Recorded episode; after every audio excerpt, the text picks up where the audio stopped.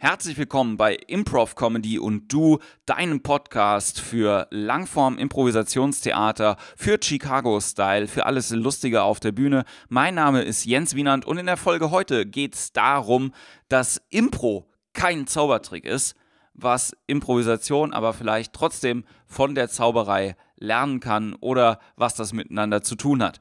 Viel Spaß bei der Show, jetzt geht's los. Improv Comedy.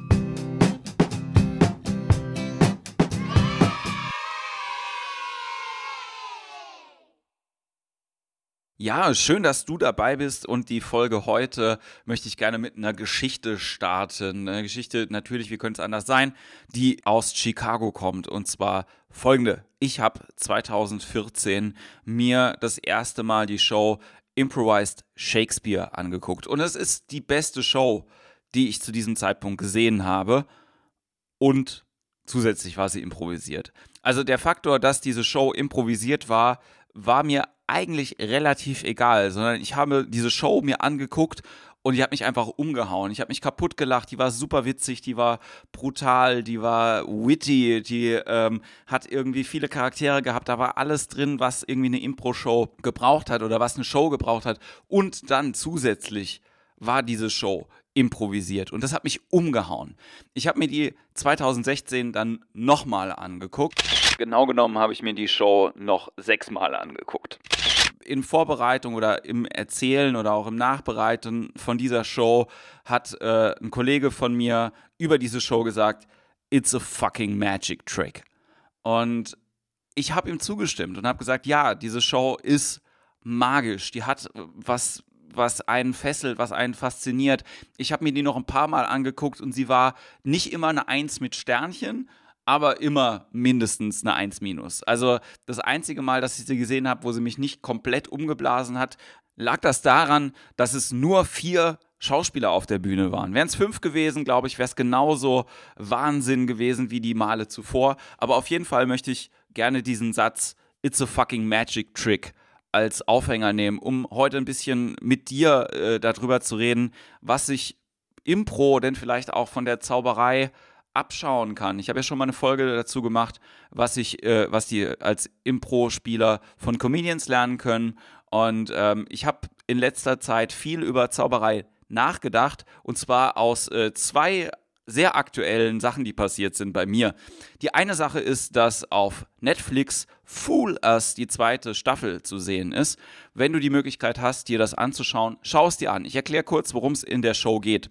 Und zwar äh, ist Fool Us eine Show, das ist im Prinzip eine Casting-Show für Zauberer. Ist jetzt sehr überspitzt formuliert, aber das trifft's, glaube ich. Es gibt ein Theater voller Zuschauer und äh, Zauberer treten auf, die Zaubertricks vorführen. Das Besondere ist, dass sie die nicht nur fürs Publikum vorführen, sondern eben auch für eine Jury. Diese Jury besteht aus zwei Zauberern, nämlich Penn und Teller, die selbst zusammen seit über 25 Jahren, ich glaube fast 30 Jahre stehen die zusammen auf der Bühne, sind sehr, sehr bekannte Zauberer in Amerika. In Las Vegas haben die die erfolgreichste Zaubershow, die es gibt sagen sie zumindest in der Sendung. Und ähm, diese beiden Typen sitzen auf zwei Stühlen und schauen sich eben die Tricks an, die die Zauberer machen.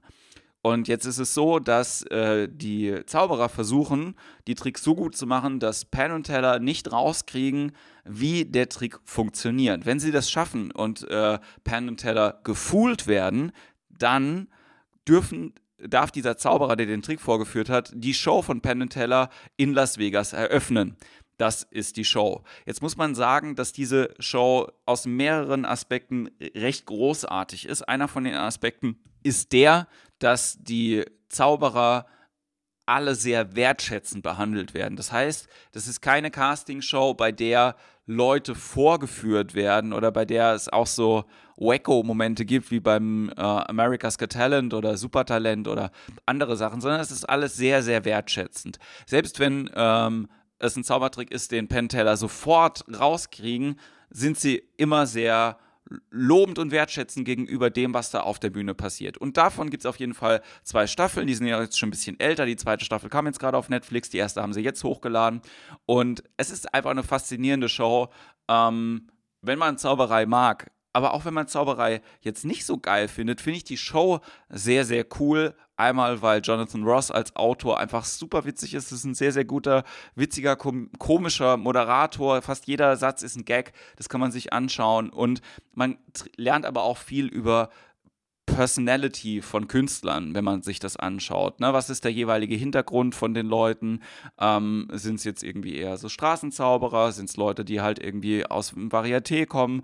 Ähm, teilweise sind es Leute, die mit anderen Zauberern zusammengearbeitet haben. Also jeder hat immer so ein Story-Zugang zu seinem Trick. Und ich finde, das ist allein aus der Impro-Perspektive schon sehr, sehr spannend, sich anzuschauen, wie ist denn die Story von diesem Trick aufgebaut. Ja, also, weil die Zauberei, und ich gehe nachher noch ein bisschen genauer drauf ein, hat immer verschiedene Elemente, ähm, die ganz wichtig sind, um diesen Trick erfolgreich zu machen. Also, auf jeden Fall habe ich das viel geguckt und deswegen bin ich da so ein bisschen angetriggert. Das zweite Element ist, dass ich eigentlich einen Workshop machen sollte mit Jugendlichen äh, zum Improvisieren es waren aber zu wenig Jugendliche da, um wirklich mit denen äh, das Impro-Training zu machen.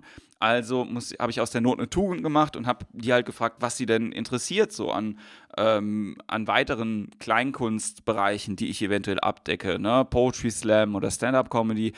Und irgendwie sind wir dann drauf gekommen, dass Zaubern ja eigentlich ganz cool ist. Und ich kann ein paar Tricks erklären ich kann ein paar Kartentricks vormachen. Es ist aber so, dass ich mir geschworen habe, dass ich nie auf der Bühne zaubern werde, weil ich keinen Zugang dazu habe. Aber ich kann zumindest ein paar Kartentricks, ein paar Münztricks so zeigen, dass Jugendliche die selber nachmachen können. Das sind jetzt auch keine großen, äh, keine großen Geheimnisse, die da irgendwie verraten werden, aber auf jeden Fall habe ich das mit denen gemacht und war für eine Woche lang sehr in diesem Thema. Und auf jeden Fall ähm, sage ich in Workshops immer wieder den Satz, Impro ist kein Zaubertrick. Denn wir verraten ja im Gegensatz zu den Zauberern sehr gerne, wie wir das machen. Wir, also mein Ziel ist, dass jeder weiß, wie Improvisation funktioniert. Denn je mehr Leute wissen, wie das funktioniert, was wir da machen, desto größer ist, glaube ich, die Wertschätzung gegenüber dem, was da passiert auf der Bühne. Das Geile bei Foolers, bei dieser Show, ist ja eben, dass die beiden Zauberer meistens wissen, wie der Trick funktioniert und der Moment, wenn sie nicht kapieren, wie der Zauberer das gemacht hat, das ist der Moment, wenn der die Show gewinnt. Bei uns gewinnt aber die Show, glaube ich, umso mehr, je besser die, das Publikum auch weiß, was es denn heißt zu improvisieren, wie gut man miteinander agieren muss, wie gut man die Bälle sich zuspielen kann. Und ähm, man muss es aber nicht wissen, um eine Impro-Show geil zu finden. Ne? Also, aber das Faszinierende ist dadurch, dass wenn man selber Impro spielt und anfängt, Workshops zu besuchen und äh, sich mit der Kunst auseinanderzusetzen, dann hat eine Impro-Show immer nicht nur den Show-Aspekt, sondern es hat auch nochmal diesen Meta-Aspekt von, wie gut improvisieren die denn miteinander. Und ähm, ich schaff's Gott sei Dank manchmal das komplett auszublenden und das nicht jetzt irgendwie zu überanalysieren. Aber ich finde es halt cool, dass ich quasi immer eine Show in der Show habe. Das heißt also, wenn ich mir eine sehr, sehr gute Impro-Show angucke, so zum Beispiel wie Improvised Shakespeare, dann schafft die Show es erstmal, mich total zu fesseln und danach kann ich drüber nachdenken, wie gut die miteinander agiert haben, wie geil das war, was die auf der Bühne gemacht haben.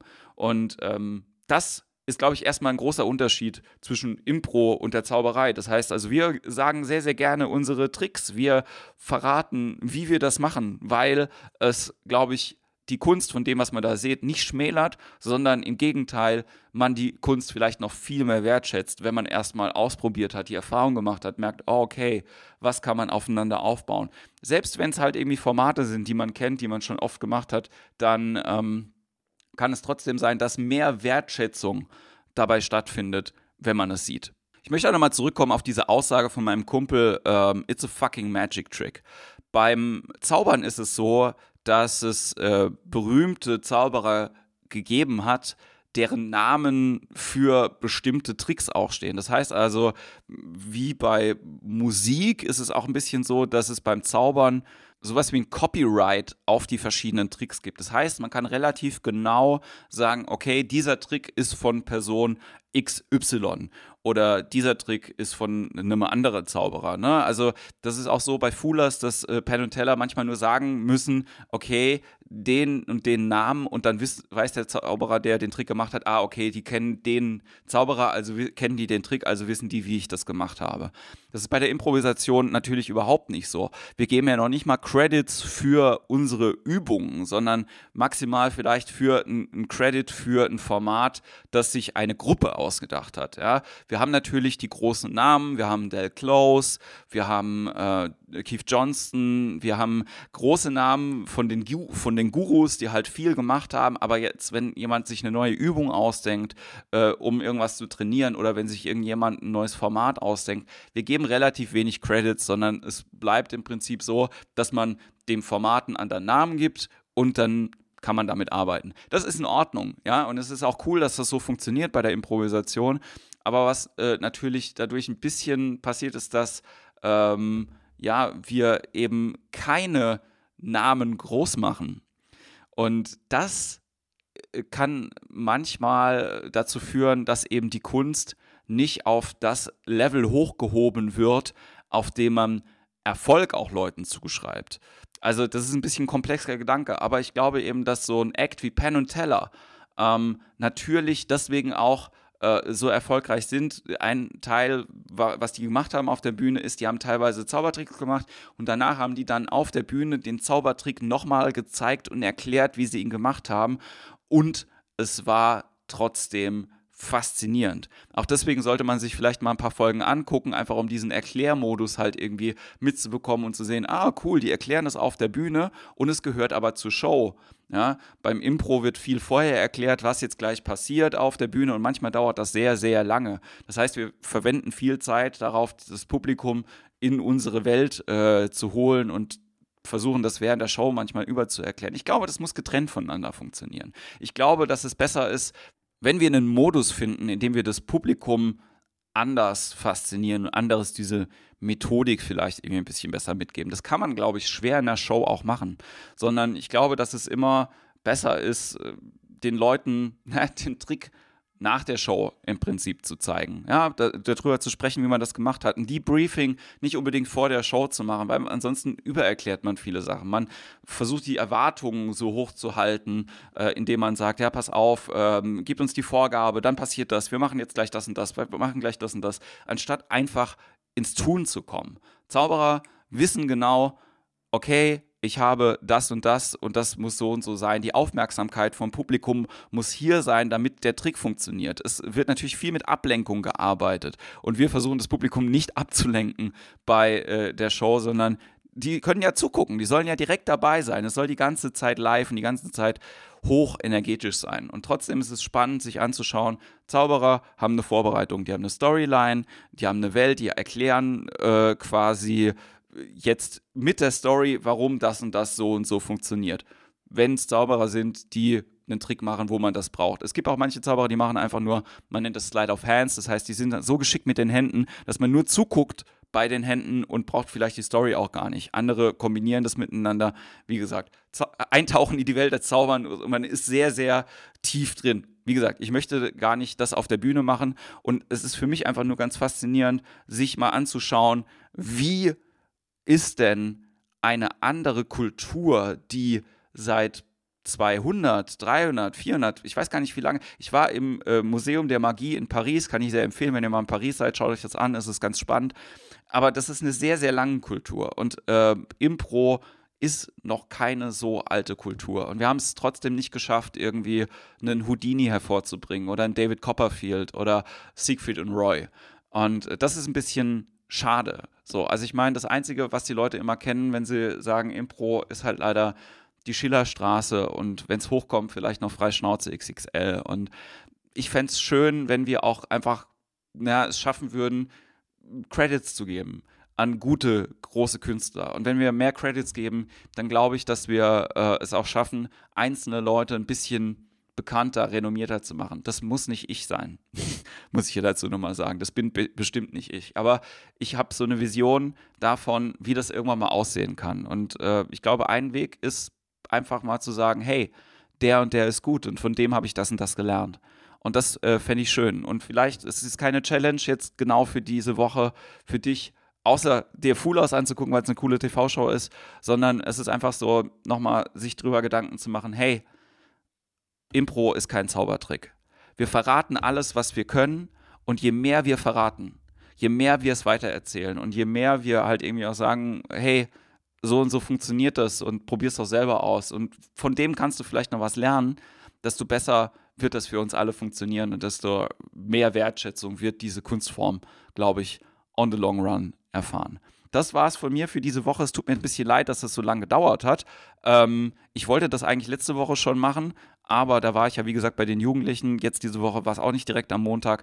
Wir sind ab nächster Woche wieder am Start für euch und ähm, sagt's weiter, wenn es gefällt. Gebt positive Bewertungen bei iTunes. Äh, teilt den Scheiß bei Facebook, sagt deinen Impro-Freunden Bescheid. Und zum Schluss noch einen kurzen Werbeblock. Ähm, ab ähm, Oktober mache ich montags einen Langform-Formatekurs hier in Mannheim. Es gibt noch zwei freie Plätze.